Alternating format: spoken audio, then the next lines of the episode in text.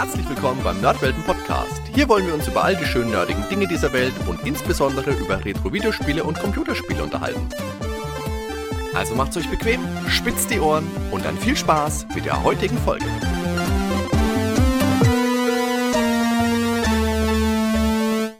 Servus Ben. Ja. Moin, Hardy. Hi. Ja, wir haben ja besonders tief heute in der Schatzkiste der Retro-Videospiele gewühlt, kann man fast sagen, und haben von ganz unten aus dem letzten Eck einen wirklich hell glimmenden, scheinenden, versteckten Edelstein herausgezogen.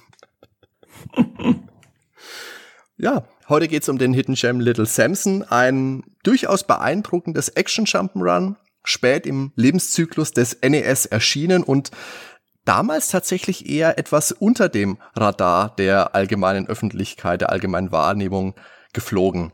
Dafür genießt es heute aber einen ausgezeichneten Ruf und erzielt absolut gestörte Preise auf den diversesten Online-Versteigerungsplattformen. OVP gerne mal roundabout 500 Euro. Und ob es das wert ist, das wollen wir heute mal beleuchten. Ja, ich habe aber auch schon irgendwas jetzt über 1000 mal gesehen, aber du hast recht, dass so der normale Preis bei UVP. Aber irgendwie, ja, habe ich auch schon vierstellige Beträge gesehen für das Spiel. Krank. Nach oben immer alles offen. Ja. Können wir mal ein bisschen was erzählen erstmal. Das Spiel ist rausgekommen, also Release war in Japan am 26.06.1992, also ziemlich spät im Zyklus des NES. Im USA kam es im November 92, fünf Monate später. Und in der EU äh, am 18.03.93, also noch viel später. Also da war dann wirklich schon das Super Nintendo ja dominant auf jeden Fall. Mega Drive war auch schon da, als zweite dominierte Plattform neben dem Super Nintendo damals. Und mit solchen Titeln ist ja mal so eine Sache. Ähm, man kennt das ja, teilweise hat man dann irgendwelche lieblosen Ports, die einfach nur so hingerotzt werden. Mhm. Aber, wie wir hier belehrt werden, es gibt eben auch Perlen, äh, ja, zumindest erkennt man dann, also ich kann ja schon mal vorab nehmen, äh, es wird nicht mein Lieblingsspiel, aber man erkennt auf jeden Fall, dass sich die Entwickler sehr viel Mühe gegeben haben. Das ist auf jeden Fall, kann man nicht anders sagen. Und man erkennt eben auch die langjährige Erfahrung der Entwickler. Und das sind alles altgediente, ja, Profis da, die sich auskennen und genau wissen, was sie machen im Prinzip, ne? Mhm. Ja, der japanische Name des Spiels war Serei Densetsu Lickel, wie immer, wenn ich das richtig ausgesprochen habe. Wenn nicht, dann seid mir nicht böse. Das heißt so viel wie Holy Bell Legend Lickel. Heilige Glocke spielt ja eine große Rolle, kommen wir später dazu. Und entwickelt wurde das Spiel von einem Studio namens Takeru. Das besteht zum Teil aus ehemaligen Capcom-Mitarbeitern, dazu gleich noch etwas mehr. Und das Spiel ist, wie gesagt, ein Action-Plattformer. Es gibt vier verschiedene Charaktere mit unterschiedlichen Fähigkeiten. Und Takeru haben vorher schon mal ein Spiel herausgebracht, das vom Prinzip nicht unähnlich ist. Das hieß Kokoron. Das ist allerdings damals Japan-exklusiv geblieben. Damit hast du dich ja auch kurz mal beschäftigt jetzt, ne? Das habe ich im Vorfeld jetzt auch mal gespielt. Da kann ich dann vielleicht auch mal ein, zwei Infos zu einfließen lassen. Das hat auch durchaus interessante Aspekte. Mhm. Aber ja, da kommen wir später vielleicht dazu. Ja, ich habe es leider nicht gespielt, ähm, aber ich kann ja mal ein bisschen was zum Entwicklerteam Takeru erzählen. Gerne. Wie du eben schon gesagt hast, ehemalige Capcom-Mitarbeiter waren da am Start, ähm, was auch ja Ähnlichkeiten zu Mega Man-Spielen erklärt. Leider halt nicht so bekannt, das Team, weil sie eine Handvoll Spiele entwickelt haben.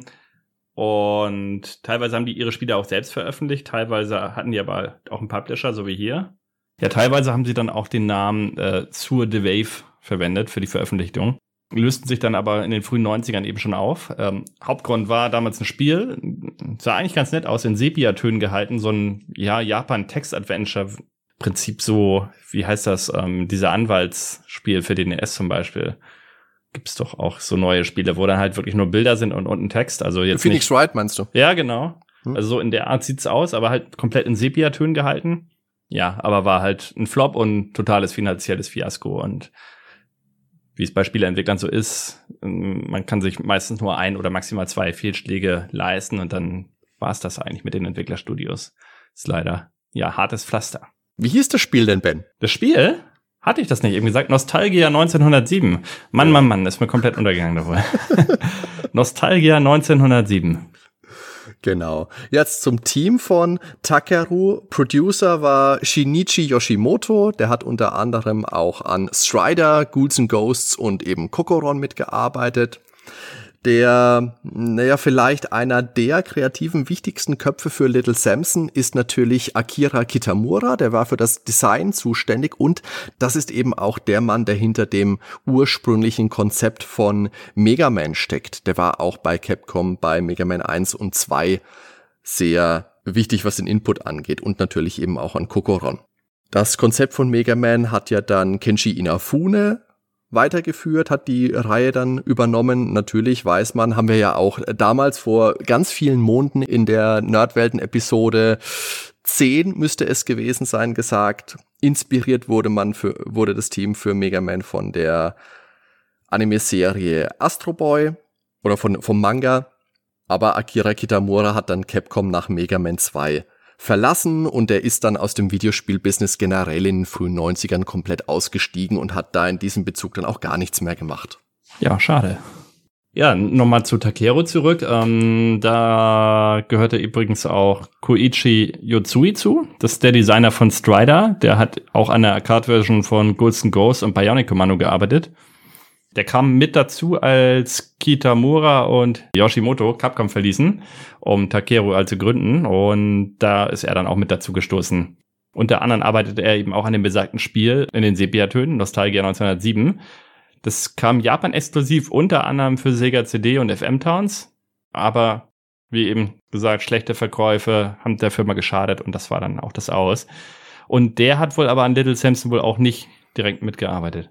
Genau, aber es ist einfach interessant zu wissen, dass da wirklich ein super, super Team dabei war. Ja. Unter anderem Creme auch. De la äh, Creme von Capcom. Ja, unter anderem auch Utata Kiyoshi, der Metal Storm für das NES gemacht hat.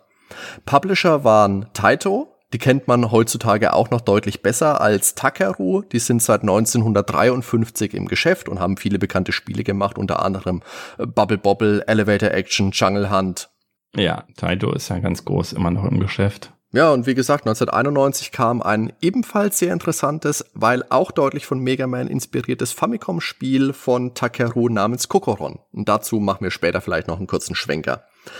Die Systeme für Little Samson beschränken sich auf das NES, also da gab es wirklich nur die Version von. Und da können wir uns vielleicht auch einmal die Verpackung ein bisschen näher angucken. Die ist nämlich, finde ich, recht interessant, weil die ist gar nicht mal so hübsch.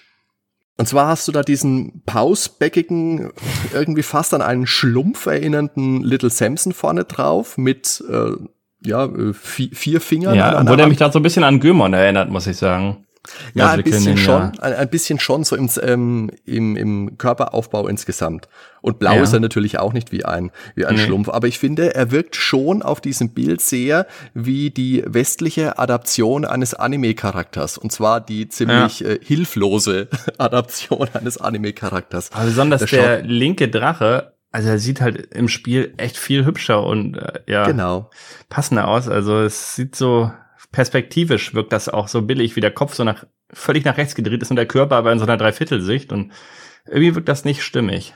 Es ist insgesamt halt einfach, ähm, als hat man nicht so wirklich gewusst, was soll man mit der Vorlage machen. Man will es nicht in diesem Chibi-Look machen, wie es in Japan damals halt schon gang und gäbe mhm. war, weil man sich, keine Ahnung, nicht getraut hat. Wie gesagt, das war Anfang der 90er, da war es mit Anime im Westen noch nicht so weit Ja, her. obwohl es ging langsam los, ne? So die es ging Sailor langsam los, ja. und so und auch dieses übertrieben niedliche so. Ja, aber man war einfach noch nicht so weit. Und deswegen, ja, ja mh, hm, ist nicht das Allerhübscheste. Nö, aber das kennt man ja auch von Mega Man, wobei die auch Kult sind, absolut. Und da haben wir auch drüber gesprochen. Ja, ja die, die Cover sind eh mein Highlight. Aber lass uns doch mit dem Spielprinzip von Little Samson mal weitermachen, Ben. Okay.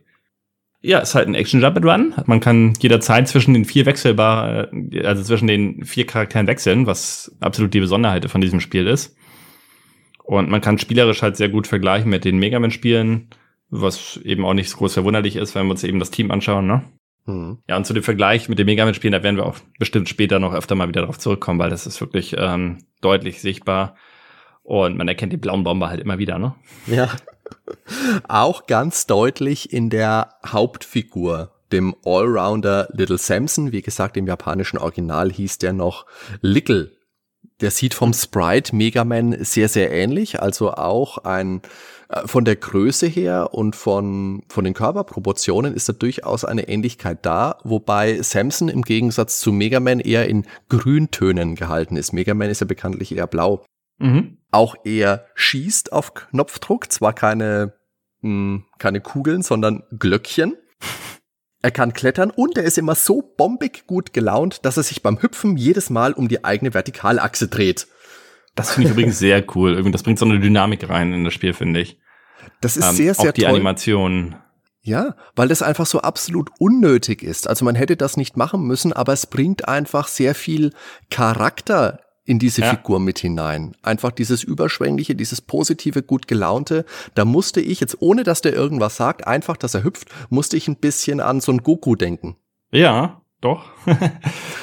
Was ich halt auch sehr cool finde bei diesen alten Animationen, habe ich gerade jetzt noch mal so ein Tutorial quasi über Sprite Design gesehen im, auf YouTube, hat mir ein Bekannter geschickt. Dann nutzen sie halt auf dem NES sehr viel diese Keyframes. Das heißt, du hast wirklich nur die aussagekräftigsten Posen drin und versuchst dann eine Bewegung halt mit wirklich wenig Frames darzustellen. Also hier sind es für den Sprung, glaube ich, äh, drei oder maximal vier, wogegen okay. spätere Konsolen halt jedes einzelne Zwischenbild ja. gezeichnet wird. Dadurch wirkt die Bewegung aber halt nicht mehr so dynamisch. Und hier berechnet der, also dein Gedächtnis berechnet die Bilder automatisch, die halt fehlen.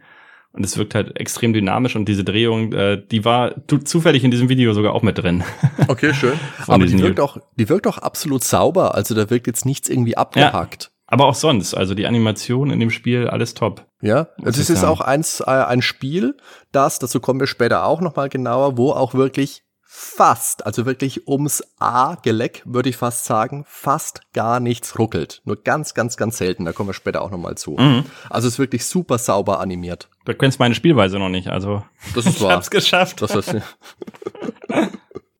Und insgesamt sind auch die weiteren Charaktere ungefähr so in Mega Man Relationen gehalten, sowohl die Gegner als auch die Bossgegner im späteren Verlauf. So überdimensionale große Bosskämpfe gibt's auch in Little Samson. Ja, jetzt kommen wir mal zu den Charakteren. Also zum nächsten Charakter. Neben Little Samson gibt's halt Kikira, die Drachen. Weiß ich eigentlich nur durch Hardy, weil ich habe die Anleitung nicht gelesen. Verschlammt. Ja, ähm, ich wusste, glaube ich, nicht, dass die Drachin weiblich ist bis zum Spielende. War halt einfach putzig für mich. Das wird im Spiel selber, wie du sagst, auch nicht thematisiert. Es steht in der Anleitung auch nur drinnen, dass äh, Kikira früher ein recht eingebildetes, hochnäsiges Mädchen war, das eben wegen ihrer, wegen ihrer Art und Weise in einen Drachen verwandelt worden ist. Und es gibt dann ah. auch Quellen, ich glaube, es ist die deutsche Anleitung, die hatte ich jetzt tatsächlich nicht vorliegen. Da wird dann, glaube ich, von einem männlichen Drachen gesprochen. Bin ich jetzt zwar auch nicht sicher, aber macht natürlich auch keinen Sinn, ein Mädchen in einen männlichen Drachen zu verwandeln. Aber da wollen wir jetzt auch nicht drüber diskutieren. Naja, kann auch mal interessant sein. Ähm, ja, ihre Besonderheit ist übrigens, dass sie äh, fliegen kann auf jeden Fall. Das heißt, man springt und in der Luft drückt man nochmal die Sprungtaste an der Stelle, wo man quasi einfach stehen bleiben will und dann kann man, ja, gleiten. Oder beziehungsweise gar nicht gleiten, sondern man bleibt wirklich auf der Höhe. Also man kann ja, genau. permanent auf einer geraden Linie fliegen, ohne dass man irgendwie Höhe verliert. Aber irgendwann ist das halt einfach aufgebraucht. Es ist ziemlich lange, kann sie fliegen, habe ich gemerkt. Aber irgendwann, ja, muss man halt ein Gefühl für kriegen, stürzt sie dann doch ab. Wenn da unten genau. gerade Stacheln sind oder so, oder ein Abgrund womöglich noch nicht so schön, aber da kriegt man ein ganz gutes Feeling für. Ja, ansonsten kann sie Feuerspeien, ist für mich damit auch bei den Bossgegnern, habe ich festgestellt, gegenüber den anderen ähm, Charakteren ziemlich overpowered. Weil das kann sie halt aufladen, dann wird es erst grün, dann bläulich und dann rosa. Und dieser rosa Schuss, also der, ja, haut wirklich die Energieleiste von den Bossen extrem weg. Aber und du musst ihn auch Du musst ja. den erstmal aufladen, zum einen, und da muss er treffen, weil natürlich die Flugbahn von ihren äh, Feuerbällen, die ist ja nicht in gerader Linie, sondern die steigen ja so in einem Bogen nach mhm. oben weg. Also du musst den schon auch ein bisschen zielen und ein bisschen timen. Ein bisschen, ja, wie du schon sagst, weil ich finde, der Radius, äh, was dann, oder ja, das Feld, was halt damit abgedeckt wird mit dem Schuss, das ist schon ziemlich breit auch. Mhm. Äh, ich meine, es sind sogar, ist ein großer Schuss oder sind sogar drei einzelne Schüsse? Der teilt sich nochmal auf dann später. Teilt ja. sich nochmal auf, ne? Ja. ja. Und trifft schon ziemlich gut. Also ungefähr zielen und dann passt das schon. Gerade durch diesen Aufwärtsbogen. Und viele Gegner fliegen ja so überein oder ja. Man muss halt sonst ein bisschen rangehen, ne? An ansonsten gibt's bei ihr eben noch eine Besonderheit im Eislevel, ist sie die einzige, die nicht rutschen kann. Hab ich leider beim Spielen nicht festgestellt, weil ich ähm, habe sie bevorzugt immer in den Bosskämpfen eingesetzt und okay. ich glaube, da habe ich sie, wenn überhaupt, äh, höchstens mal für äh, irgendwelche Flugpassagen benutzt. Also ich habe so im Spiel gar nicht gemerkt, aber wenn man es weiß, dann würde man es natürlich ausprobieren, ne? Ja. Aber es gibt ja tatsächlich auch, glaube ich, nur einen einzigen Eislevel, wenn ich das jetzt gerade richtig ja, ja, überschlage. Nein, ne? genau. Ja. Und ansonsten, das weiß ich jetzt aber auch nur von Hardy, ähm, ist sie von Samson erstmal nicht so begeistert. Ja, die will er nämlich erstmal verhauen, also sie will ihn verhauen. Ich habe es nur festgestellt, dass man die Charaktere erstmal freispielt, also müsste ich jetzt auch noch mal kurz den Schwenker machen, man muss halt erstmal vier Intro-Level machen, da kann man noch frei wählen. Das fand ich übrigens ganz cool. Dann dachte ich, erst das ganze Spiel ist so, dass man die Level frei wählen kann. Äh, man wählt halt für jeden Charakter eine Intro-Stage und wenn man die dann geschafft hat, dann kommt plötzlich ein Kampf gegen den Drachen. Und ich dachte, hä, wieso kämpfe ich jetzt gegen den? Den habe ich gerade freigespielt. Aber ja, gut, ähm, jetzt weiß man mehr. Das ist Teil der Story. Und jetzt wäre auch die Stelle, an der ich einen alten Running Gag wieder aus dem Keller holen möchte, ja. Ben. Weil genauso macht man es nämlich. Man hat vier unterschiedliche Handlungsstränge, die man dann natürlich zusammenführt. Wie es Octopath Traveler nicht gemacht hat. Dun, dun, dun. Ich mag es, wenn man zwei Jahre alte Witze wieder aufwärmen kann. oh, Octopath muss doch oft leiden, ich merke das schon. Nein, aber du hast ja recht. Ähm, so gesehen schon ganz gut. Aber ich finde die Story im Spiel, man hätte es auch ohne Text besser verpacken können. Also Mega Man, da wusste ich immer, was abgeht irgendwie.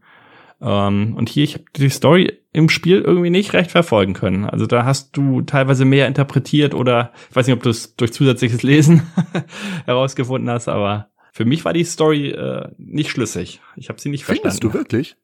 Oh, ich finde, die war super umgesetzt. Also dafür, dass wirklich alles komplett ohne Text auskommt. Also somit ja. ja, super einfach zu lokalisieren. Du hast am Anfang den Blitz, der einschlägt, der böse Zauberer wird befreit, der ähm, geht dann, glaube ich, irgendwie auf das Königsschloss los und der König entschickt seine Boten an die vier Helden aus dem Königreich. Jeder bekommt so eine Taube mit einer Botschaft. Dann treffen sie sich alle im Königssaal und ähm, der König schickt sie dann auf ihre Reise. Kikira, der Drache, hat dann keine Lust zu, entweder auf die Reise überhaupt oder sich Little Samson zu unterstellen. Dann gibt's diese zweifelhafte Message, dass sie verhauen mhm. werden muss, weil wir wissen alle, Haue sind keine Lösung. Und dann hast du aber tatsächlich... darf man. okay, danke. Virtu virtuelle Schelle gibt's immer. außer dann, ich ignoriere es wieder geflissentlich, außer dann am Ende, wo es dann eben nochmal eine kleine süße Zwischensequenz gibt. Da komme ich später ja vielleicht auch nochmal drauf. Ja, vielleicht war ich auch da auch einfach nicht so achtsam in der Zwischensequenz und habe gedacht, mein Gott, wann geht's endlich weiter? Wann geht's endlich weiter? Aber ich finde gerade diese Szene, die wir jetzt gerade beschrieben haben im Königssaal, wo die vier Helden das erste Mal aufeinandertreffen, ja. Das ist so süß gemacht. Da hast du nämlich auch, obwohl sie eigentlich eine ganz kleine Rolle nur spielen und sonst eigentlich überhaupt nichts, nichts sagen, Gam und KO, zu denen kommen wir auch gleich noch also die Maus, die sitzt dann immer auf dem Steingolem drauf. Also die haben dann wirklich auch eine, eine Freundschaft schon geschlossen. Und die sind schon davon teleportiert äh, auf die Reise gegen den bösen Zauberer. Und Kikira wäre dran, in dieses Portal, diese Glocke zu treten. Und dann ähm, fehlt eigentlich nur der Text, den man sich dann eben, eben zusammenspinnen muss, wenn sie sich nämlich denk, denkt, ja, spinnt ihr denn ein bisschen weg mit der asozialen Drecksglocke. Und das ist einfach, ja, das macht einfach Spaß. Und dann habe ich es jetzt schon angeschnitten, die weiteren zwei Charaktere. Zum einen hast du da noch Gem, den starken, aber dafür sehr schwerfälligen, langsamen Steingolem. Der hat die höchste Lebensenergie. Der kann auch zuschlagen, und zwar in alle vier Himmelsrichtungen. Mhm. Und er kann auch über Stacheln laufen, weil er ja aus Stein besteht. Wo die Maus übrigens auf dem Golem stand, ich glaube, ich habe da an die Bremer Stadtmusikanten erstmal gedacht. die berühmten Bremer Stadtmusikanten mit dem Steingolem und der Maus. Ja, genau. Neue Interpretation. Sollten wir mal an die Stadt Bremen schicken, sollen da mal was Neues hinstellen. Die Maus, die Maus, du sagst es, Hadi. Ähm, die äh, sehr flinke Maus, aber mit kaum Energie. Also ich finde ja generell, wir haben ja beide auf normal gespielt, es gibt verschiedene Schwierigkeitsgrade, ähm, es gibt easy, da fehlt halt wieder ein bisschen was, wie man das so kennt, mit anderen Abspähen, äh, alles ein bisschen eingeschränkt. Aber auf normal, ob man jetzt Energiebalken hat oder nicht, ja, ich finde, die Feinde hauen so rein, um, ähm, dass man viel schneller drauf geht, äh, gefühlt als beim Mega Man-Spiel zum Beispiel. Und bei der Maus ist es wirklich so, also die hält gar nichts aus, gefühlt. Und es ist echt tricky, weil sie kann eben klettern und Bomben legen Und diese Bomben, die kann sie halt äh, eben auch in der Luft legen. Ähm, ändert mich persönlich so ein bisschen von der Steuerung, als wenn man bei Samus Aran, also genau. Metroid, irgendwie mit diesem äh, Morphball eben rumspringt. Ähm, ist halt auch relativ ähnlich, als wenn man mit Bomben gegen Bossgegner bei Metroid kämpft. Also relativ unpräzise, schwierig. Ähm, dafür machen die Bomben wohl ganz guten Schaden. Aber ich habe sie relativ selten benutzt. Also gerade in den Arealen, wenn mehrere Gegner da sind oder so, auch bei Bosskämpfen. Ich hatte da so meine Schwierigkeiten. Es war mein unbeliebtester Charakter von der Spielbarkeit. Also einfach, weil ich es sau schwer fand, irgendwie was mit ihr zu reißen. Was ganz gut war, wenn man mal irgendwo flink vorbei wollte oder klettern, kann sie halt sehr gut. Und viele Passagen sind eben auch nur für bestimmte Charaktere vorgesehen. Und da sind halt auch ähm, von der Maus jetzt gerade viele, ähm, wo nur die Maus eben reinkommt, dass man dann da äh, ja durchkriechen kann. Jetzt habe ich mal eine Frage. Es gibt ja so Tränke, mit denen man die Lebensenergie wieder auffüllen kann. Ja. Jetzt habe ich ja hinterher erst herausgefunden, dass man die auch benutzen kann, wenn die Charaktere schon tot sind. Ich habe sie immer schon zu früh benutzt, wenn die noch ein bisschen Energie hatten. Ich wusste nicht, dass man die damit auch wiederbeleben kann aber du kannst ja immer nur den Trank benutzen zu dem Charakter, der den auch aufgesammelt hat, oder? Ja, genau. Ja, ja, ja genau. Genau, weil das fand ich dann halt auch ein bisschen schade, weil gerade die Maus äh, findet sehr oft diese Tränke in Mäusezugängen und kann halt aber dann auch nur von der Maus benutzt werden. Ich hätte es geiler gefunden, wenn man irgendwie die Tränke universal einsammelt und hat dann meinetwegen fünf, sechs Tränke. Das hätte das Spiel auch ein bisschen einfacher noch gemacht, ja, aber auch stimmt. nicht zu einfach. Ähm, Genau, es bringt halt auch ein bisschen Taktlimit rein. Und du kannst halt auch immer nur einen Trank auf einmal ja. haben pro Charakter. Genau, das war bei Mega Man natürlich auch anders. Ähm, da hattest du ja Energietanke und konntest, glaube ich, bis zu drei maximal benutzen. Und ja, bis ein Energietank, also bis die Energieleiste bei Mega Man komplett runter ist, da hat es schon ordentlich gedauert. Selbst im Bosskampf musste dich ein Boss fünf, sechs Mal in dich reintreffen oder also dich berühren oder halt mit den Schüssen sogar bis zu zehn Treffer hast du, glaube ich, ausgehalten. Oder noch mehr. Also ja, ist schon ordentlich der Schwierigkeitsgrad, muss ich sagen. Aber ich finde, es ist auch ein gutes Element, dass alle Charaktere unterschiedliche Fähigkeiten haben. Aber ich finde persönlich, man hätte der mhm. Maus vielleicht einfach noch irgendeine, ja, irgendein anderes Feature, irgendeine andere Besonderheit geben können, außer dass sie eben auch klettern kann wie Little Samson. Wie wär's mit mehr Energie? Na, ich weiß nicht, also das ist ja tatsächlich schon ein bisschen realistisch ist natürlich immer schwer gesagt bei so einem. Das ist realistisch, ähm, ja. Bei so einem, bei so einem Fantasy Jump'n'Run. Aber äh, ja, die Maus hat einfach die die wenigste Energie, hat dafür die kräftigsten Bomben, kann dafür am schnellsten laufen. Ähm, so, ja, laufen wäre vielleicht eine Idee gewesen, so ein aufladbarer Super Sprint oder sowas wäre vielleicht noch ganz nett gewesen. Was ich dann im Nachhinein erst in der Anleitung noch gelesen habe und jetzt auch nochmal ausprobiert habe, ist, dass die Maus auch so flott und so leicht ist, dass sie auch über Wasser laufen kann. Aber da ist mir dann eben auch aufgefallen, als ich das ausprobiert habe, es gibt äh, viele Wasser, mh, hm, sagen wir viele Arten von Wasser. Ein Wasserfall gibt's und dann gibt's so Wassertümpel und äh, die Maus, die kann eben nur auf bestimmtem Wasser laufen und zwar in solchen, in dem die anderen Charaktere untergehen würden und nicht äh, durchfallen. Und dann finde ich, ist das ein Feature, das auch eigentlich schon wieder obligat ist. Wozu brauche ich das denn? Das ist ja, ja total albern. Wie oft bist du jetzt gestorben beim Testen, ob das Durchfallwasser oder normales Wasser ist? Das gute Durchfallwasser.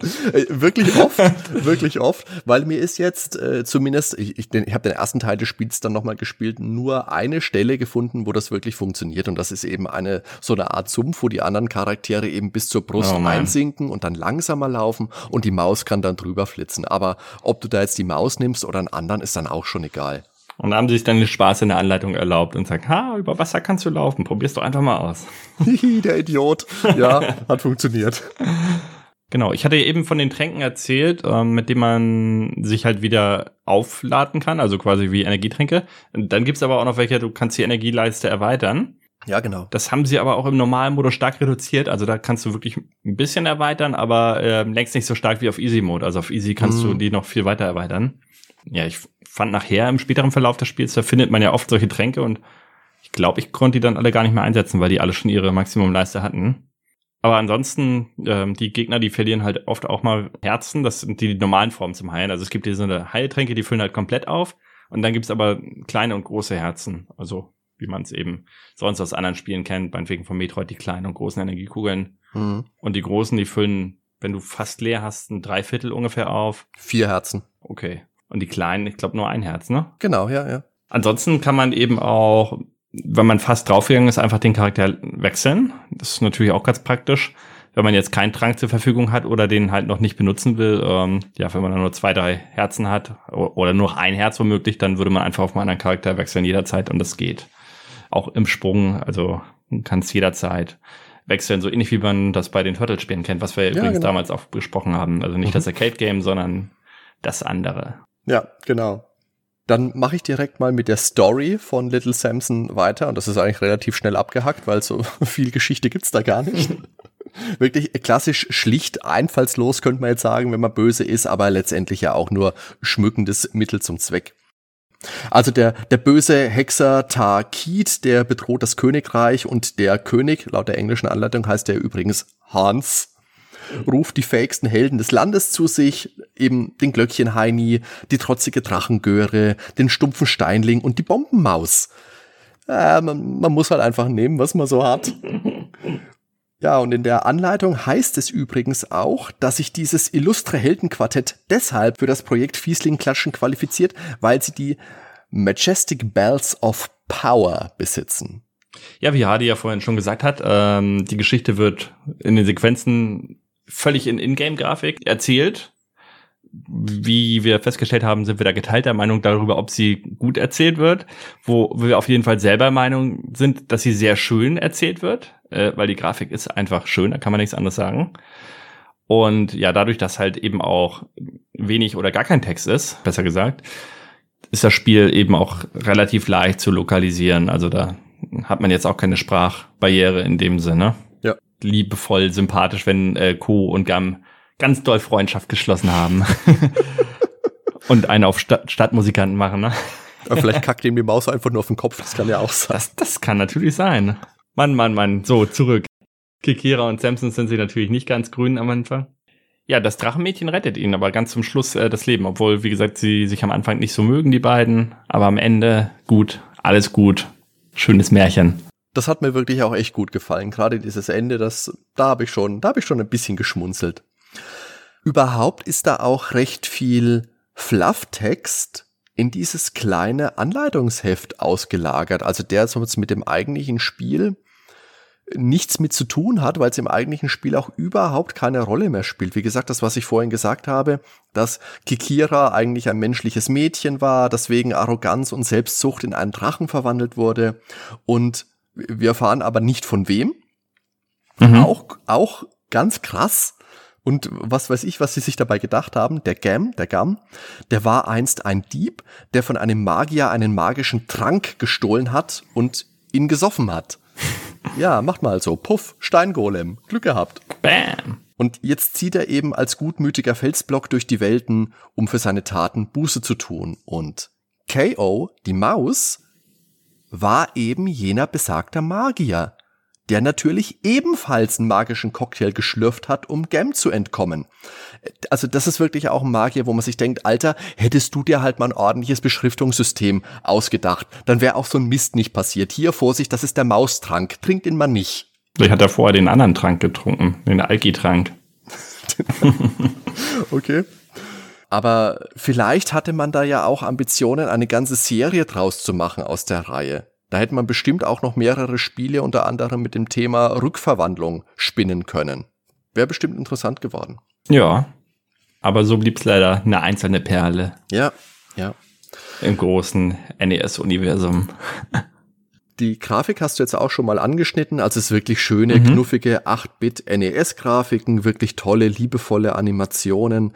Ganz, ganz selten gibt's tatsächlich auch mal Slowdowns und Ruckler. Das ist mir gerade am Ende dann aufgefallen, wenn es dann Szenen gibt, da gibt's so Gegner, große Totenschädel, die kleine Totenschädel verschießen. Und wenn da mal zwei gleichzeitig auf dem Bildschirm sind und noch ein Gegner und ein Charakter-Sprite, dann ruckelt's tatsächlich auch mal. Aber, Aber jetzt, wie gesagt, komme ich mit meiner Spielweise wenn ich, wie heißt sie, Kikira? Ja. Wenn ich sie nehme und einfach über zehn Gegner hinwegfliege, weil ich weiß, da vorne ist gleich das Levelende und ich fliege einfach rüber und da sind ganze Bildschirm voll mit Sprites und es geht mega in die Knie, aber ich weiß, wenn ich jetzt den Bildschirm wechsle, dann ist alles weg und ich nehme keinen Schaden. Das fand ich allgemein ein Punkt, äh, den ich, ja, eben diese Fähigkeit, die war mir auch zu overpowered, mhm. dass sie so ja. lange schweben kann. Da gab es viele Stellen, da habe ich einfach gesagt, ja, mache ich jetzt das Level? Nö. Ich springe einfach rüber und zack und fliege ich da lang und dann macht man einmal kurz eine Zwischenlandung wieder auf irgendeinem Block und fliegt direkt weiter. Also da gab es zu viele äh, Passagen, wo man das machen konnte, mhm. meiner Meinung nach. Und da haben sich dann halt auch die Gegner gesammelt, ne? Wenn du diese nicht ja. erledigt hast dann. Dadurch kannst du dir das Spiel natürlich an gewissen Stellen ordentlich erleichtern. Vielleicht, wie du sagst, tatsächlich eine Spur zu leicht machen, ja. Aber da kann ich jetzt auch wieder die Brücke zu einem Verweis auf eine frühere Nerdwelten-Episode schlagen. Und zwar, du weißt es, zu den Super Hasi Mario Fluguhren aus Super Mario Land 2. Da war das ja im Endeffekt ja. genau das Gleiche. Damit das stimmt. Und bei Mario World mit dem Cape war es auch relativ ähnlich. Also da konntest du auch teilweise ganze Level ja überspringen, wenn du genug Anlauf hattest oder halt Wenn auch bei Mario genau, 3, ne? Wenn du genau, da hattest du aber tatsächlich wenigstens wenigstens die Voraussetzung, dass du da eine Stelle gebraucht hast, an der du Anlauf nehmen konntest. Aber ja, ja, ja, hast du schon Aber da konntest recht. du halt auch dann durch das Blatt viel entdecken. Jetzt denke ich aber gerade auch an so ein offenes Leveldesign von Mario 3 und da, oh, da stieg das Spiel dann aber auch wieder ab. Natürlich, wie gesagt, da kommen also wir am da Ende dann, dann vielleicht dazwischen. dazu. Äh, ja, also so ganz die wirkliche Premium-Klasse der NES-Plattformer ist Little Samson nicht, aber deswegen sprechen wir heute eben auch über einen Hidden Gem, über einen versteckten Edelstein. Und es glänzen, glänzen kann Little Samson in jedem Fall. Dazu kommen wir jetzt aber noch. Hat seine Momente und ja. äh, ich bereue das nicht, dass ich es gespielt habe. Das definitiv nicht. Jetzt machen wir nach den Slowdowns und den vereinzelten Ruckler weiter. Wie gesagt, also die, die Grafiken, die Hintergründe, die sind wirklich schön, wirklich ja. hübsch. Da gibt's Berglandschaften, da gibt's Abwechslung, da gibt's ein Eisschloss, da gibt's Gewässer. Es gibt ab und zu auch mal Hintergründe, die wirken ein bisschen hm, vielleicht unfertig. Da hast du dann meinetwegen mal nur mhm. schwarz das gibt's schon auch, aber in der Regel ist es wirklich, wirklich hübsch, wirklich schön. Aber das war dann auch mehr zum Ende des Spiels hin.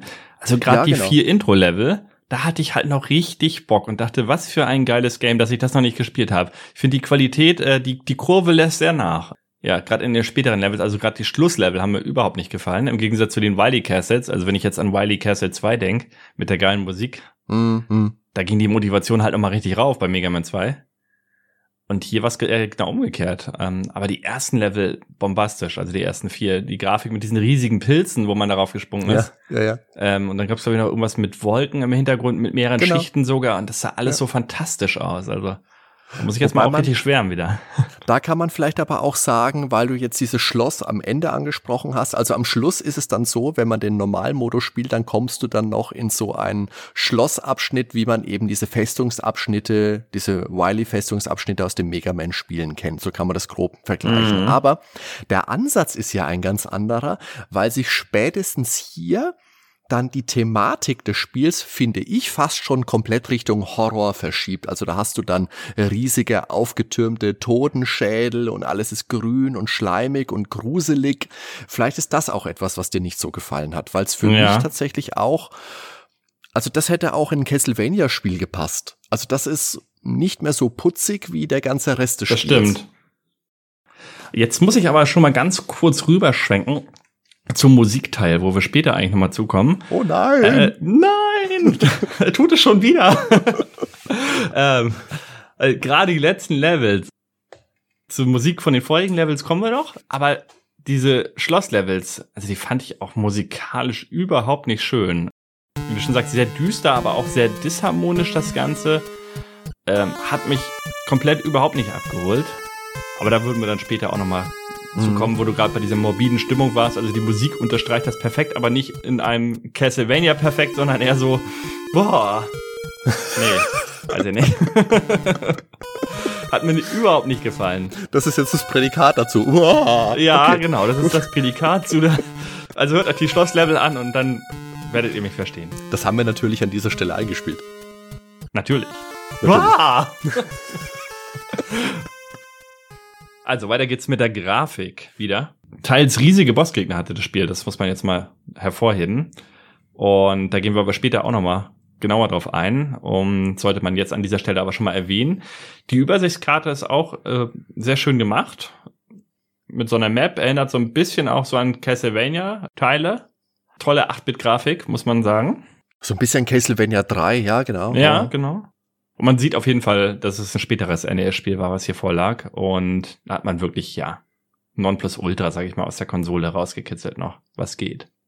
Ja, und auch Gameplay-mäßig hat man sich Mühe gegeben. Es ist nahe an den Mega Man-Spielen natürlich dran. Es ist ein Plattformer mit Shooter-Elementen gepaart, hüpfen auf A, angreifen mit dem B-Knopf. Das ist simpel, das kennt man, das mag man, das funktioniert, ist sehr knackig kann man eigentlich nichts dran aussetzen.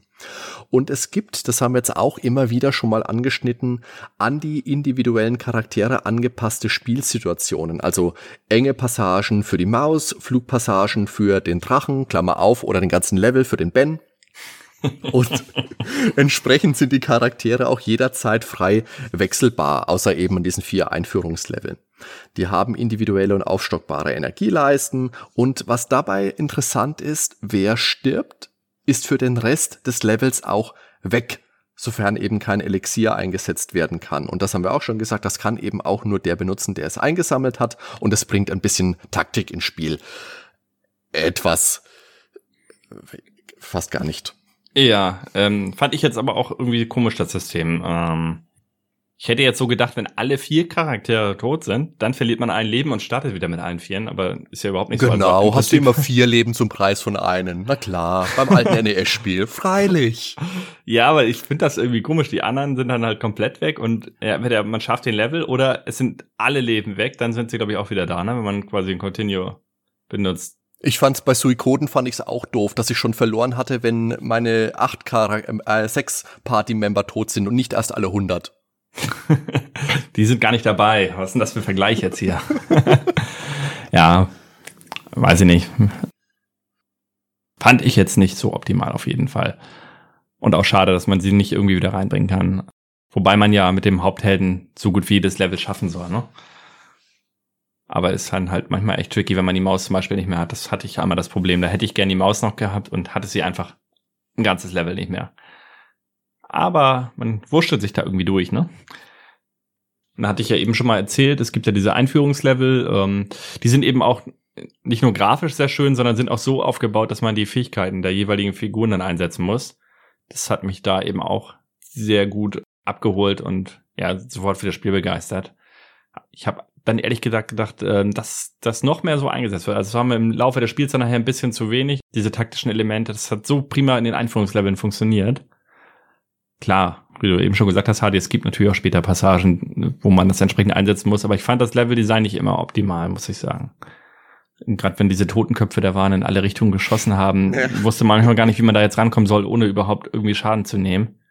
Bisschen knifflig. Oder ja. ich war einfach zu doof, das kann natürlich auch sein. Das auch, ja. Oder hab an der richtigen Stelle zu wenig gewechselt. Was jetzt nochmal special ist, wenn man im letzten Level ist, wie gesagt, das sieht aus wie so eine äh, Gruselfestung, ähm, so ein umgedrehter Totenschädel ist das, ändert eben nochmal an die Wiley Stages. Und ganz am Ende ist es ähnlich wie bei Mega Man, dass man natürlich nochmal gegen alle Bosse antreten muss oder fast alle, auf jeden Fall. Also immer zwei im Doppelpack. Herrlich. Ja, toll. Was es bei Little Samson auch nicht gibt, gut, das hat Mega Man nach dem ersten Teil auch direkt verworfen, mhm. es gibt kein Punktesystem, durch ja. das man sich beispielsweise extra Leben verdienen könnte, aber es gibt eigentlich im Verlauf des Spieles genügend zu finden. Also du hast eigentlich, äh, es gibt eigentlich kein Level im Spiel ohne Extraleben und meist sind die Respawn-Punkte, wenn man mal doch gestorben ist, dann auch so gesetzt, dass man dann doch wieder eins findet. Und falls man doch mal alle verloren hat, dann gibt's eben auch noch Continuous und ein Passwortsystem, sodass man da immer wieder weitermachen könnte. Interessant beim Passwortsystem ist, dass dann auch die Lebensenergieleisten wieder komplett auf Anfang resettet werden und man sich den Progress wieder erarbeiten muss. Ah. Zwei Schwierigkeitsgrade gibt's, das hatten wir auch schon gesagt. Einmal natürlich easy und natürlich ganz oldschool kann man mit easy nicht das wahre Ende erspielen, weil wo kämen wir denn sonst hin? Ja, wie eben schon gesagt, man kann im Prinzip mit Samson alleine äh, nach diesen Einführungsleveln die anderen Level alle schaffen aber ist halt dann nicht immer optimal. Und wenn man es perfekt machen will, nimmt man den Drachen und fliegt einfach drüber hinweg. man kann es nicht auch genug sagen. Cheater, Cheater. Na. Ähm, es gibt wohl, ähm, oder es, was heißt es gibt wohl, ich habe es jetzt nicht getestet, aber beim Wassergeist-Boss äh, kann man abstürzen und da einen optionalen Level entdecken. Ja. Und da kann man auf einer riesigen Krabbe reiten. Wer wollte das oh. nicht schon immer mal? Jeder. Ja. Jeder. Wer träumt da nicht von? Ja, sonst allgemein die Level sind halt sehr abwechslungsreich. Gebirge, Dschungel, Eis. Ja, die Elemente sind wieder einmal mit dabei, ne?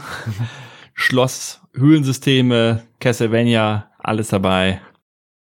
Was vielleicht ein bisschen nicht so toll ist, das Design der Standardgegner ist ein bisschen schlicht und überhaupt haben wir festgestellt, dass es meist maximal zwei Gegnertypen pro Level gibt. Also ja, die, ja, es ist ja. mir auch gedacht. So wirklich abwechslungsreich ist es nicht, was die Standardgegner angeht, ne? Ja. Haben wir auch schon drüber gesprochen ähm, im Vorgespräch jetzt hier zum Podcast. Äh, bei Mario ist das ja auch so, aber da hat man dann wenigstens noch unterschiedliche Farben, ne? Bei den äh, Koopas zum Beispiel hat man mal einen roten, mal einen blauen, mal mit Flügeln, also mhm. da hätte man doch ein bisschen mehr rausholen können. Aber ja, man weiß halt auch nicht, wie viel Zeit die Entwickler hatten, ob es dann doch nachher ein bisschen Rush wurde, das Spiel. Den Eindruck hatte ich vielleicht zum Ende hin, dass es vielleicht eine Deadline gab, was auch immer. Aber das ist wirklich auch ein Punkt, den ich dir auch voll unterschreiben würde. Mhm. Ich glaube auch, dass dem Spiel vielleicht ein bisschen Feinschliff, ein bisschen mehr Optimierung gegen Ende noch gut getan hätte. Gerade so in diesem Punkt, dass es sich doch so anfühlt, als gibt's in jedem Level maximal zwei, drei unterschiedliche Gegner. Es gibt insgesamt gibt's schon ein wesentlich breiteres Spektrum an Gegnern, aber du triffst in einem Level halt immer mhm. nur eine bestimmte, recht knapp gehaltene Anzahl. Und bei Mario fühlt sich's dann doch anders an. Selbst wenn du den gleichen Gegner woanders wieder triffst, fühlt er sich, finde ich, doch ein bisschen anders an. Beispiel die Gumbas finde ich, fühlen sich anders an, ob du sie jetzt in Mario Bro äh, Super Mario Bros. 1 bei Tag oder in diesen ähm, Unterwelt-Leveln mhm. triffst, wo sie eben in diesen dunklen Tönen äh, gehalten sind. Das macht schon ganz viel aus. Und bei Little Samson, ob jetzt die Fluggegner jetzt grün sind oder rot. Hm. Aber auch bei Mega Man ne, war die Abwechslung jetzt gefühlt subjektiv gesehen höher, meine ich. Ja, deutlich Und sogar. Äh, man muss es ja mit Mega Man als mit Mario vergleichen. Der Mario-Vergleich ist wahrscheinlich ein bisschen unfair. Aber Mega Man hat halt wirklich sehr viele Ähnlichkeiten, ne? Natürlich, natürlich. Auch offenkundig. Auch natürlich die Bossgegner, das haben wir jetzt auch schon gesagt. Und die Bosse, das ist für mich auch so ein Ding. Manchmal mhm. sind die nämlich durchaus von der absolut knackigen Sorte. Natürlich, natürlich gerne auch in zwei Phasen, weil das mag man besonders gerne.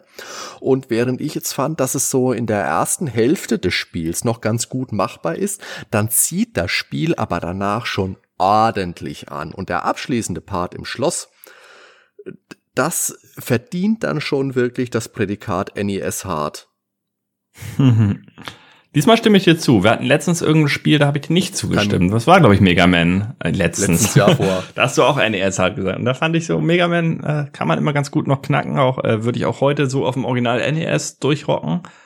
Aber dieses Spiel hier, ich glaube, ohne Load und Save wäre ich verzweifelt. Ich habe es ja nicht auf der Originalkonsole gespielt. Und du hast es jetzt richtig, äh, ja. äh, also ohne Speicherfunktion gespielt oder komplett durch? Ich habe es komplett durchgespielt, natürlich mit Passwort und teilweise gerade am Ende musste ich mich wirklich durch die Level durchbeißen. Ich habe für dieses Schloss habe ich glaube ich schon gut, naja eine Woche, aber hallo, ich bin alt und ich muss arbeiten und habe viele Dinge äh, Ja, okay, dann das ist natürlich, du hast viel mehr geübt. Ich gebe zu, also ich habe das Spiel ähm, insgesamt circa, also ich bin auch durch, aber ich habe circa drei Spielstunden investiert, gehe ich mal von aus. Oh, okay. Okay. ja, da war schon ein bisschen ehrlich. mehr.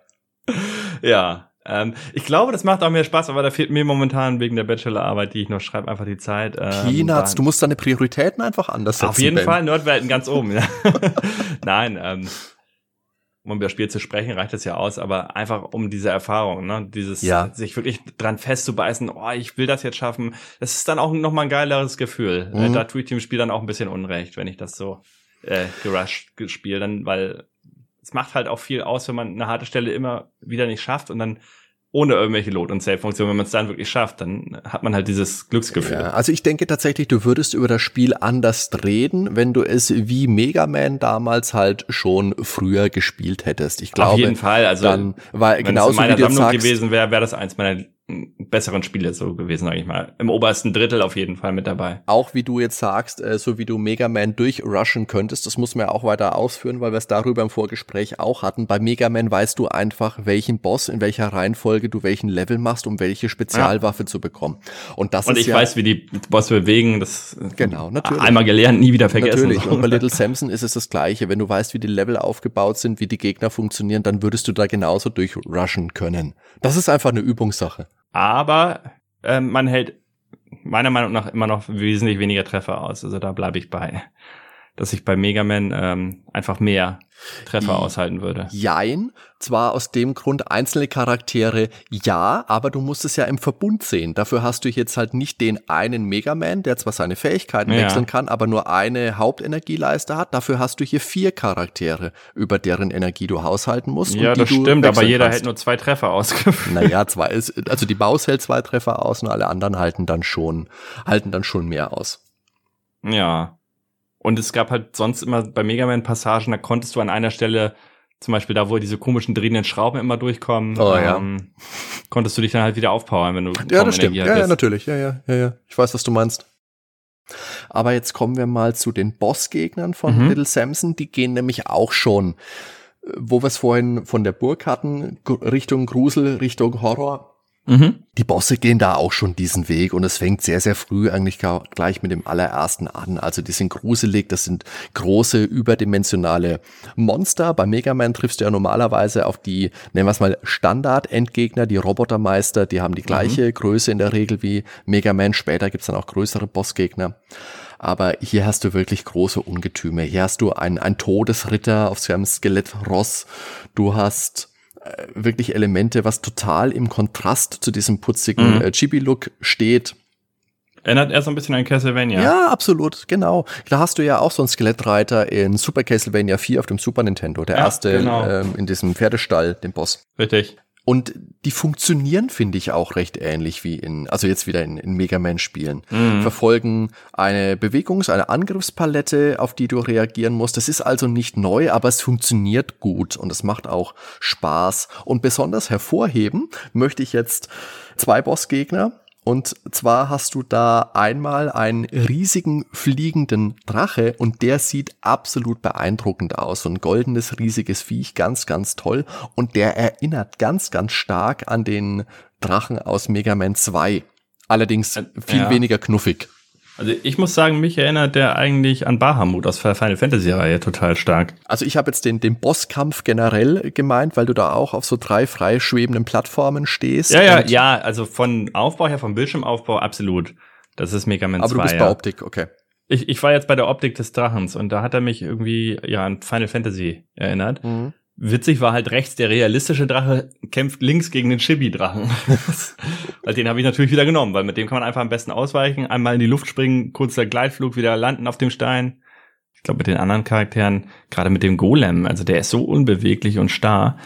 Aber dafür hält er viel aus und haut halt am kräftigsten zu, genau, ja, ja.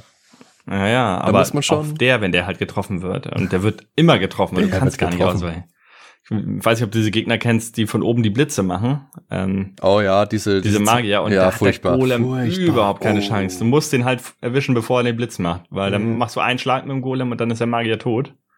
Ja, aber der Drache ist schon geil, da hast du recht. Und dann gibt's noch so einen Drachenkopf-Boss, fällt mir jetzt keine bessere Bezeichnung für ein. da muss man zahlreichen Geschossen ausweichen, die in schneller Folge von der Seite kommen. Und das hat an den Yellow Devil aus Mega Man 1 erinnert, der sich immer auf der einen Seite aufbaut und dann alle Teile auf die andere Seite rüberschießt. und du hasse ihn. Und die gibt's auch nicht nur in Mega Man 1, den gibt's in mehreren Mega Man-Spielen, auch bei ja, ja, aber da 8 zum Beispiel. Ich weiß nicht, ob es bei 3 gibt's den, glaube ich, auch schrecklich. Also da habe ich auch gekämpft an dem Bossgegner. Dass du den so geschafft hast, oh, Respekt. Also er ist nicht, ich finde ihn persönlich wesentlich einfacher als den Yellow Devil, aber auch da finde ja. ich, wenn du da ein bisschen Erfahrung mit hast, dann kommst du da eigentlich gut durch. Also das ist jetzt tatsächlich einer von denen gewesen, die mir am wenigsten Arbeit gemacht haben. Aber bei dem Yellow Devil, da hast du doch immer nur ähm, einen Schuss und die sind alle, meine ich, in derselben Geschwindigkeit. Ähm, du hast immer einen Schuss in der Mitte, einen oben oder einen unten. Und hier waren die teilweise versetzt in unterschiedlichen Geschwindigkeiten, dass du dir noch ausrechnen musstest, wann muss ich springen. Ähm, und teilweise waren die halt auch übereinander. Das heißt, du hattest ja unten und Mitte und hattest dann nur oben frei und oben kam aber auch schon wieder der nächste. Heißt, du musstest genau im richtigen Moment durch die Mitte. Ich fand das sauschwer. Nee, ich bin da, also bei dem bin ich gut durchgekommen. Vielleicht Tatsächlich. habe ich mich einfach zu doof angestellt. Ich weiß es nicht. Man weiß es nicht. Und natürlich trifft man auch in Little Samson auf einen der beliebtesten NES-Bossgegner überhaupt. Gevattertod persönlich. nicht ganz, also lang nicht so nervig wie in Castlevania, aber er ist schon auch in Little Samson ein echter Drecksack. Ja, ansonsten vom Umfang, ne? Hatte ich ja schon gesagt, so zwei bis drei Stunden muss man wohl einplanen. Wenn man natürlich übt, dann sitzt man da auch mal ein paar Wochen dran. Und dann schafft man es auch auf ehrliche Weise durch, nicht so ein Cheater, wie ich einer bin. ja, ansonsten das Passwortsystem ist natürlich super und die Passwörter waren auch relativ kurz immer. Ja, muss ich vier, sagen. Die vier kann man sich gut, ja, ja. ja, Vier Zeichen. Kannst nicht oft genug sagen, wie schrecklich die Passwörter aus dem Metroid 1 sind, wo du garantiert den falsches Passwort aufgeschrieben hast. Äh, oder war das Faxanadu? Hatte das nicht auch dieses furchtbare Passwortsystem? Bin gerade nicht ganz sicher. Ah, irgendwas Groß- war da. und Kleinschreibung 20 Zeichen. Oh Gott. Und du wolltest noch mal kurz was zu Kokoron eigentlich erzählen, ne? Wollen wir das jetzt machen? Ja, können wir machen, klar. Also Kokoron, das war auch ein Spiel von Takaru. Da war Release am 3. Mai 1991. Das ist allerdings nur in Japan erschienen und das ist ein ja, ein sehr, sehr ähnliches Spielprinzip wie Little Samson und somit natürlich auch wie Mega Man. Es ist also wieder ein actionbasierter Plattformer mit aber einem sehr interessanten Twist. Du kannst dir deine Charaktere nämlich via Baukasten selber erstellen. Also kannst Klingt sie ja geil irgendwie. Du kannst sie zusammenbauen, hast da verschiedene Köpfe, verschiedene Körper, Waffen, Flugfähigkeiten, hast du nicht gesehen. Und je nach Zusammenstellung ist deine Figur dann am Ende unterschiedlich stark, schnell, kann fliegen, gibt's aber also unterschiedliche Möglichkeiten. Und das Spiel spielt in einer Traumwelt. Auch hier sind die Level frei wählbar zur Geschichte. Der magische Tapir-Zauberer namens äh, Tapir. Der holt uns ins Land der Träume, weil die Prinzessin Mua entführt worden ist. Das, also ja, wieder Geschichte, tata. Und nettes Detail. Du kannst, wie gesagt, die Level frei wählen. Und das witzige Feature ist, wenn du dann ein Level beendet hast und hast den Bosskampf gemacht, dann wählst du einen neuen Level und dann läufst du vom letzten Bosskampf weiter. Und je nachdem, wo du hin willst, ergibt sich dann ein neuer Weg. Das finde ich einen sehr, sehr interessanten Ansatz. Klingt interessant. In Sachen Boni ist es so, jeder, also wirklich jeder Gegner, den du besiegst, lässt ein Ei zurück, in dem ein Bonus versteckt ist. Also Lebensenergie, Waffenupgrades, solche Dinge. Das kann schon ein bisschen nerven. Und ach, ich finde die Grafik des Spiels auch, die Farbtöne sind ein bisschen so neonartig, viel Babyblau, viel rosa. Ah, das ist schon ein bisschen, ein bisschen Bonbon-Krätze für die Augen. Da war übrigens auch mal ein Sequel für Turbo CD namens PC Kokoron geplant. Dazu ist es aber nie gekommen, warum auch immer. Und ja, insgesamt geht das Spiel schon klar, hat mit der Charaktererschaffung und den Fortsetzen des Weges nach den Bosskämpfen ein paar interessante Ideen. Spielerisch ist es dann aber, naja, sagen wir mal Mittelmaß, mit Auge zudrücken, vielleicht knapp über Mittelmaß. Aber auf jeden Fall nicht auf Augenhöhe mit den deutlichen Vorbildern Mega Man und eben auch nicht mit Little Samson. Hat aber teils ganz gut hörbare Musik. Da können wir vielleicht mal ganz kurz reinhören.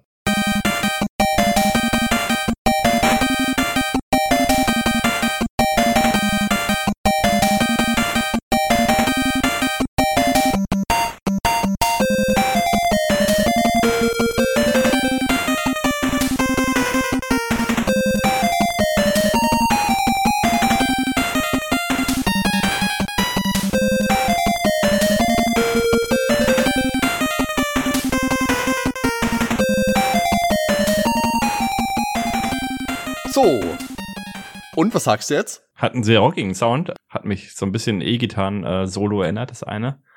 Und erinnert natürlich sehr an Mega Man.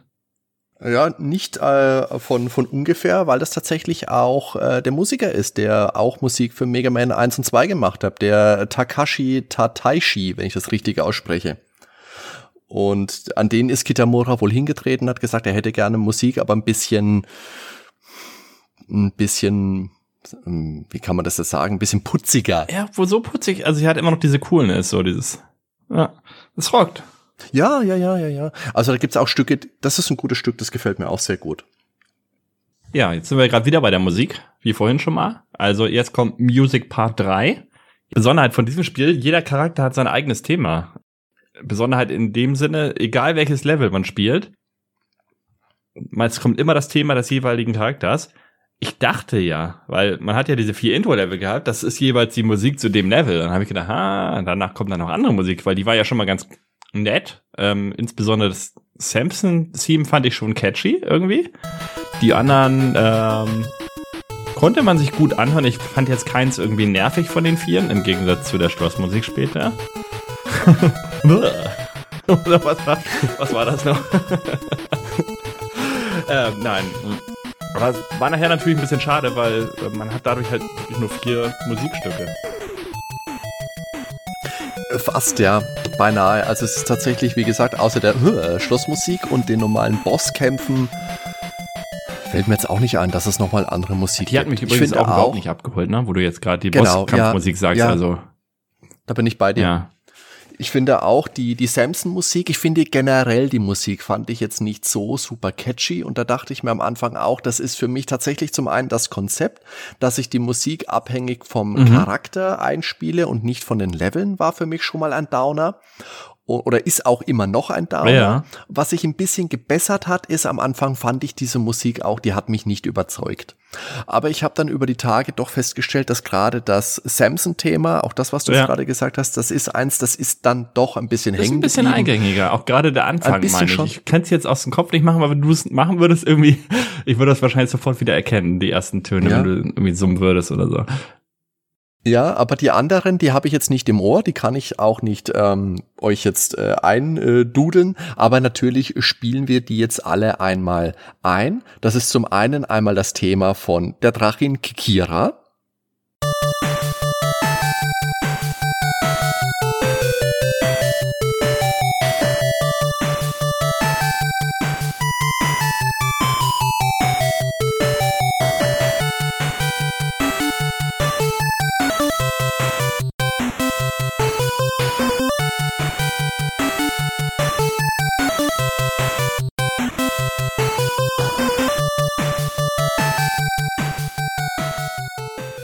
Okay. Dann haben wir das Thema des Steingolem Gem.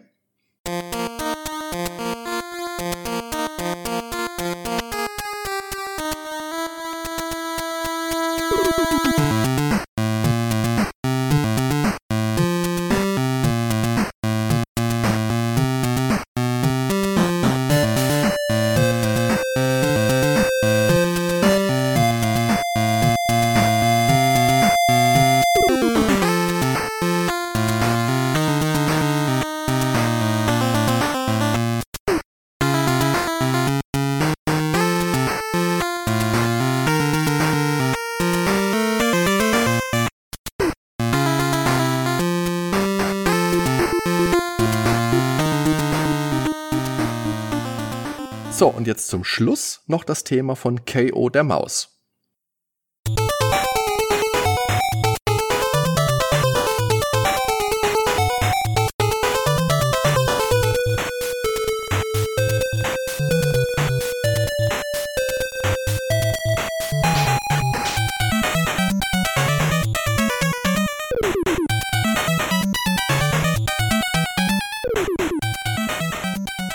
Ja, und Ben, jetzt haben wir alle vier Themen mal gehört und also schlecht ist da jetzt keins von, aber sie sind eben auch jetzt nicht so überzeugend, dass ich die jedes Mal spielen müsste, wenn ich den Charakter nehme. Ja, und vor allen Dingen nimmt es ja ähm, den Leveln irgendwie eine Eigenständigkeit. Gerade so ein Eislevel, da hm. denkt man an das Eislevel aus Donkey Kong Country 2 wie schön da äh, ja diese beruhigende ja. Eismusik war, wie das perfekt die Atmosphäre unterstrichen hat und sowas äh, ja macht halt auch sehr viel aus. Oder so ein Dschungellevel, dass man da so ein bisschen dschungelmäßig das macht. Ja, DuckTales. Der Afrika-Level. Ja. Auch wenn das NES natürlich nur begrenzte Möglichkeiten hat, du kannst trotzdem gewisse äh, Stimmung einfach erzeugen, auch mit ja, den natürlich. einfachen Mitteln schon. Das NES, das hat so tolle Soundtracks auch. Also ja. Also da gibt's bestimmt auch Stoff für diverse Music Club-Episoden. Aber gerade, was haben wir jetzt gehabt? DuckTales habe ich ja. gesagt, die Mega Man-Musik, Super Mario, dann Souls Dice natürlich ja. und wie heißt das, dass man Terminator werden sollte? Journey to Silius natürlich. Auf jeden Fall großartiger mhm. Soundtrack. Mhm. Das ist für, für mich fast einer der, der besten auf dem, auf dem NES. Das kann man jetzt übrigens auch auf der Switch im Online-Service ja spielen. Ich finde, das Spiel per se ist, das ist jetzt nicht so meins, aber die Musik großartig. Mhm. Absolut großartig. Ich fand die auch gut. Also auch technisch äh, sehr aufwendig gemacht. Toll gemacht, ja. Ja, und insgesamt, das ist für mich, glaube ich, wirklich, oder ja, das ist für mich wirklich der größte Downer an Little Samson, dass man da diesen ungewöhnlichen, das meine ich jetzt gar nicht mal schlecht, aber dass man da diesen Weg einfach gewählt hat und wie du jetzt sagst, das trifft es auch gut, den einzelnen Level dadurch ein Maß an Eigenständigkeit genommen mhm. hat.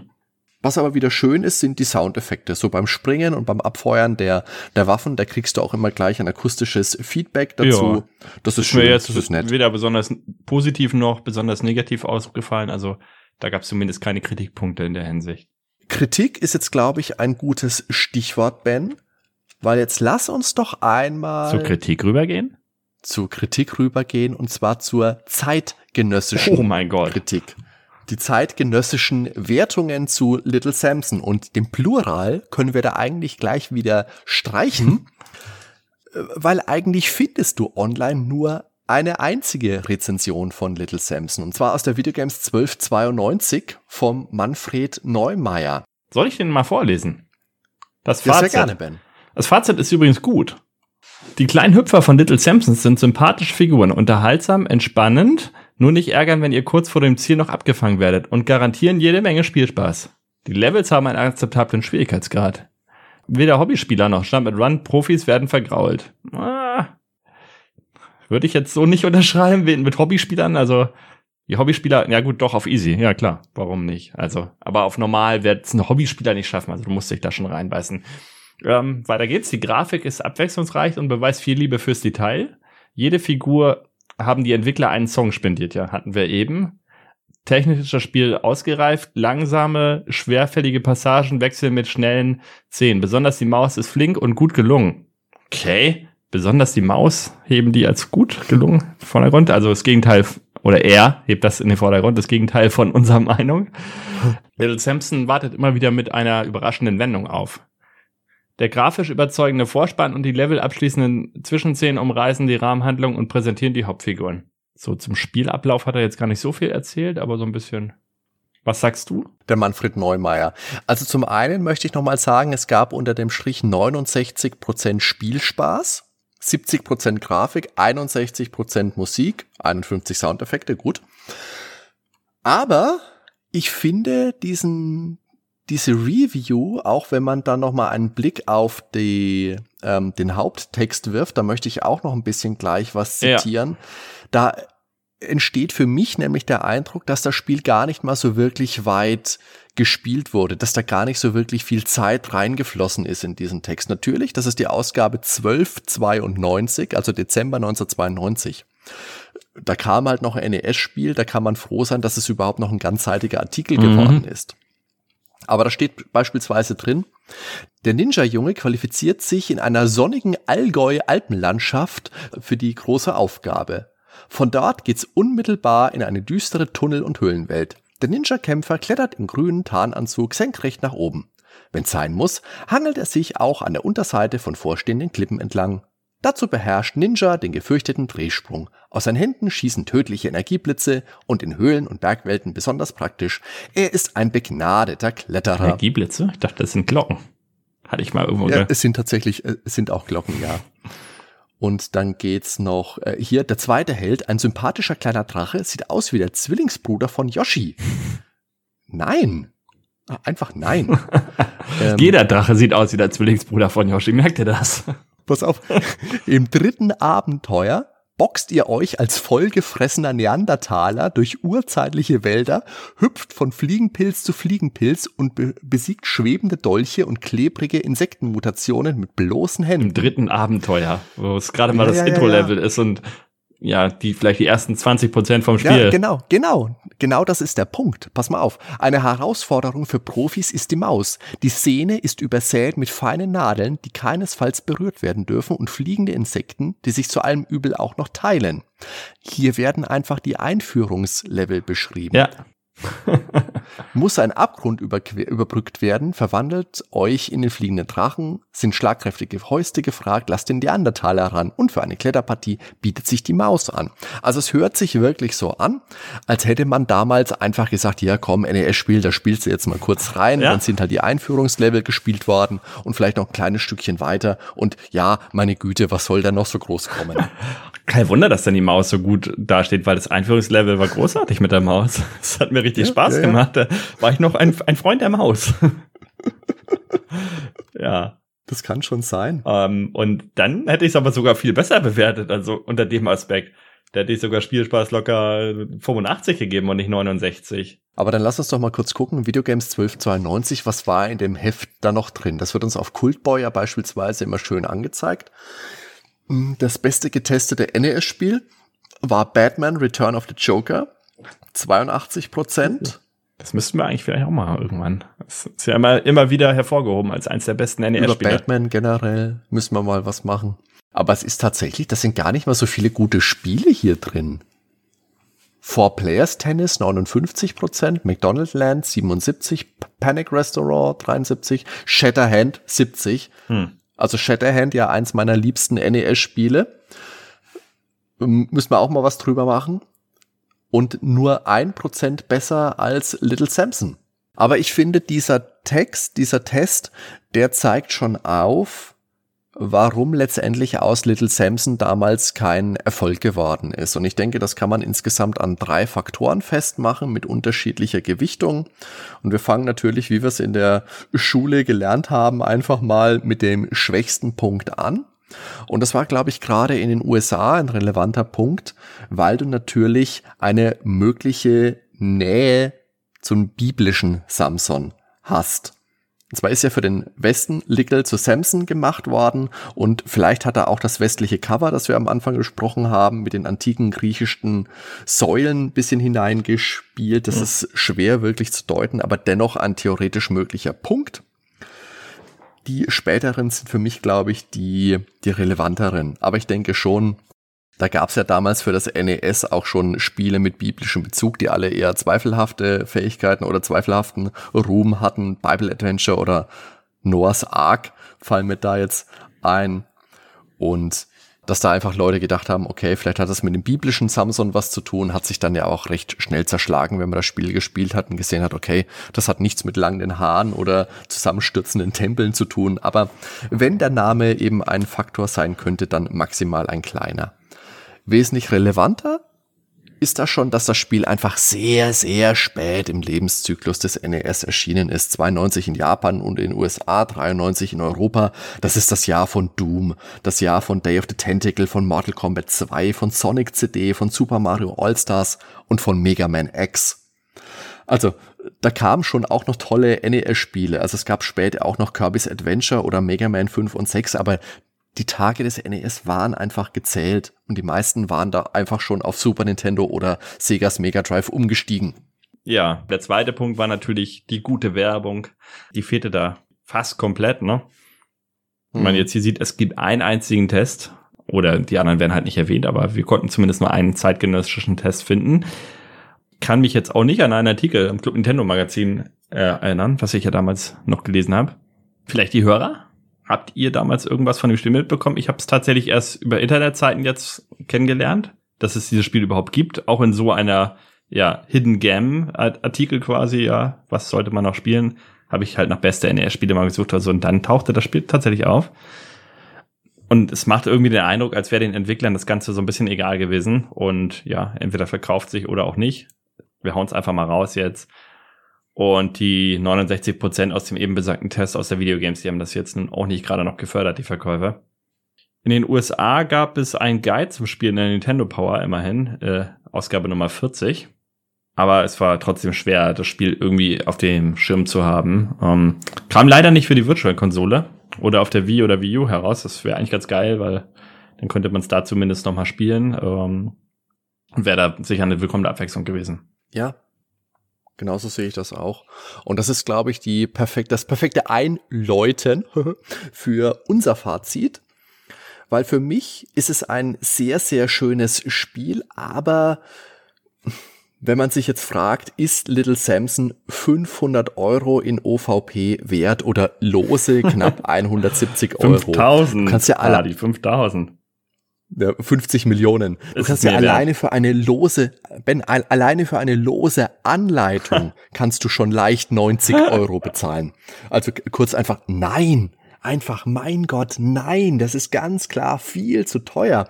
Aber beim leidigen Thema Preistreiberei bei Retro-Spielen, da stellt sich ja eh die Frage, ja, spinnt ihr denn total? Ja. Seid ihr noch ganz sauber? Das finde ich aber auch irgendwie. Auch wenn, ja, aber auch wenn das Spiel nicht schlecht ist, ganz im Gegenteil, man erkennt ganz deutlich die Mega Man-Einflüsse. Ja. Aber wo der blaue Bomber eher einem festen Schema folgt, da hat man hier doch noch ein bisschen frischen Wind in vertraute Gefilde hineingeblasen. Bei der Musik ist es vielleicht eher ein bisschen fauliger Wind, der da so aufgestiegen kommt, schwefelhaltig vielleicht. Aber ja, insgesamt macht es alles, was es macht, macht es gut bis sehr gut für mich. Und ich mag besonders die liebevollen Zwischensequenzen und die kleine Geschichte zwischen Samson und Kikira. Und jetzt, wie gesagt, die Musik, dass die Charakter gebunden ist, ist nicht so meins. Ein bisschen abwechslungsarm ist die auch. Der Spielumfang ist jetzt auch nicht so mega ausufernd. Aber, aber normal, würde ich sagen in dem Bereich. Ja, also. ich, ja, es ist okay. Also ich hatte Spaß mit dem Spiel, aber du bekommst es einfach nicht zu einem vertretbaren Preis, mhm. wo man sagen kann, jawohl, das besorgst du dir. Also der Die Hard, ich muss jedes NES-Spiel besitzen, sonst ist mein Lebensglück nicht vollkommen. Hardcore-Sammler, der kauft sich's halt zu horrenden Preisen für die Sammlung. Ja, viel Spaß an die Full-Set-Sammler. Ja, und das ist eben, das ist eben einfach der Grund, warum die Händler diese Preise verlangen einer wird's schon kaufen. Ja. Und aber derjenige, der eben nicht gewillt ist, diesen Wahnsinn auch noch mitzumachen, dem bleibt das Spiel aktuell zumindest leider einfach verwehrt. Und dabei wäre das ein Titel, der sich für den Online-Service der Switch mhm. absolut anbieten würde. Wir erinnern uns ja, wenn du mit der Switch diese Online-Mitgliedschaft kaufst, dann kannst du da kostenlos auf ein stetig wachsendes, Klammer auf sehr, sehr langsam wachsendes, Klammer zu, Repertoire an NES und Super Nintendo Spielen zurückgreifen. Und wir hoffen ja alle noch, dass da noch mehr Spiele kommen und vielleicht auch N64 Spiele. Zum Zeitpunkt, wo wir das jetzt gerade aufnehmen, ist es noch nicht so. Aber da würde sich auch ein Little Samson so gut machen und vor allem auch so bereichern. Es, hat ja auch an Popularität zugenommen, das Spiel. Also ich, es taucht jetzt immer mal öfter auf in irgendwelchen Listen und so im Internet. Und wie du schon sagst, ja. allein durch diesen Preiswahnsinn. Also es hat schon eine gewisse Popularität, die es halt damals leider nicht hatte, als es rauskam.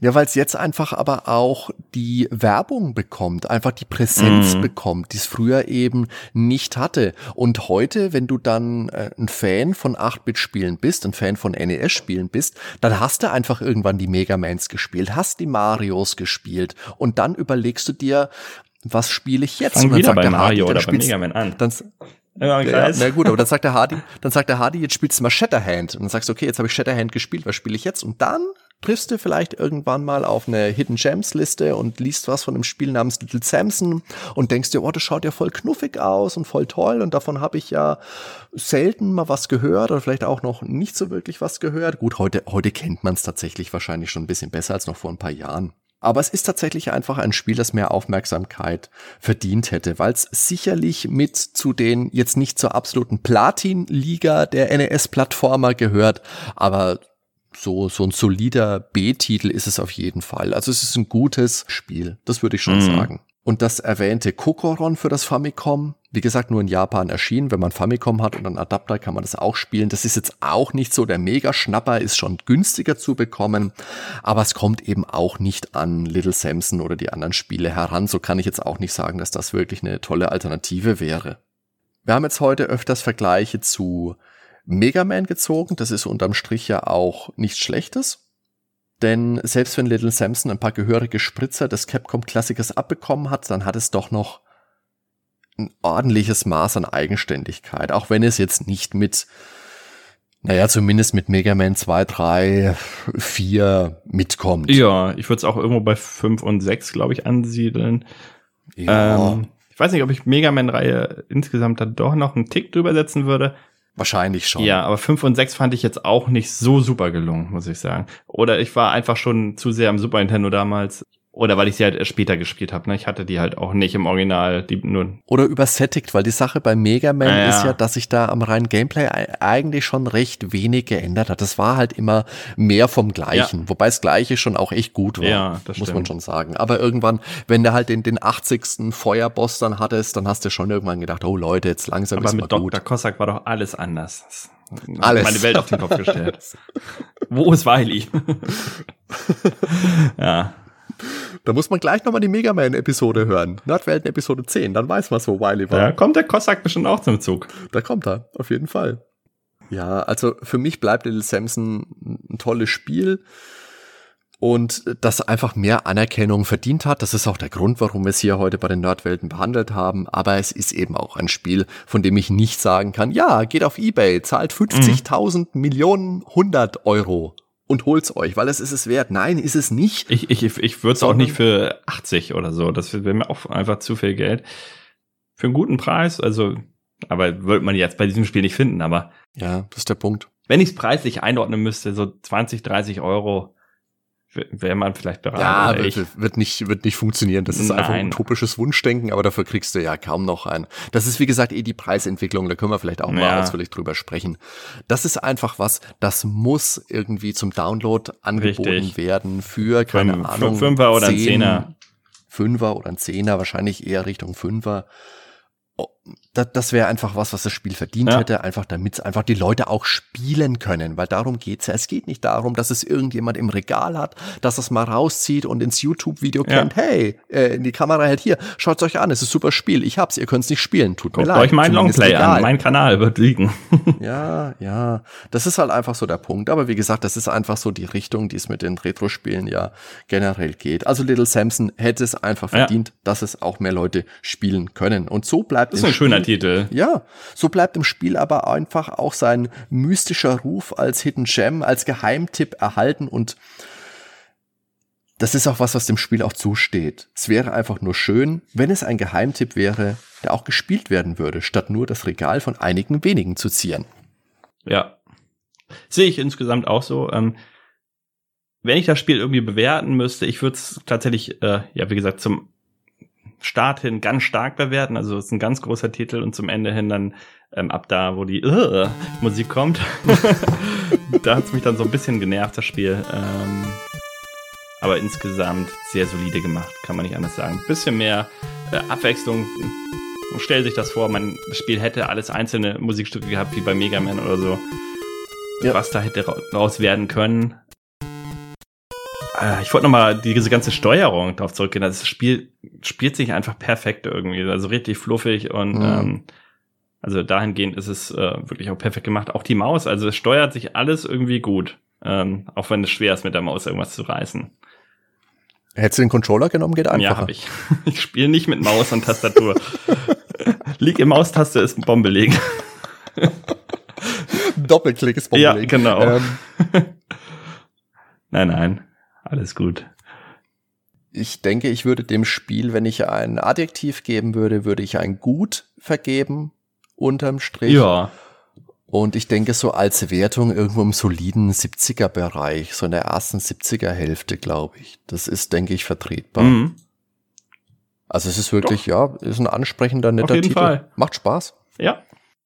Ist kein 80er-Titel, aber irgendwo im 70er-Bereich. Ja, Sehe ich auch so. Und da würde uns, liebe Hörer, natürlich jetzt auch wieder interessieren, was ist eure Meinung zum Spiel, vielleicht auch zur Retro-Spiele-Preisentwicklung? Könnt ihr uns gerne Kommentare dalassen auf der Homepage, auf www.nerdweltenpodcast.com, auf Facebook, auf Twitter, auf Apple Podcasts, heißt ja wahrscheinlich gefühlt seit acht Jahren. Ich sag seit Folge 1 hier immer iTunes, weil ich halt super oldschool bin.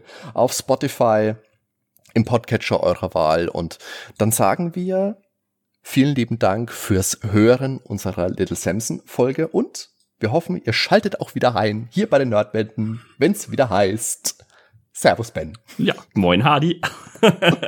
so, jetzt können wir direkt wieder nochmal neu starten, Runde. Heute sprechen wir über und es. Nein, echt. danke, dass ihr dabei wart und äh, macht's gut. Bis dann, Leute. Ciao.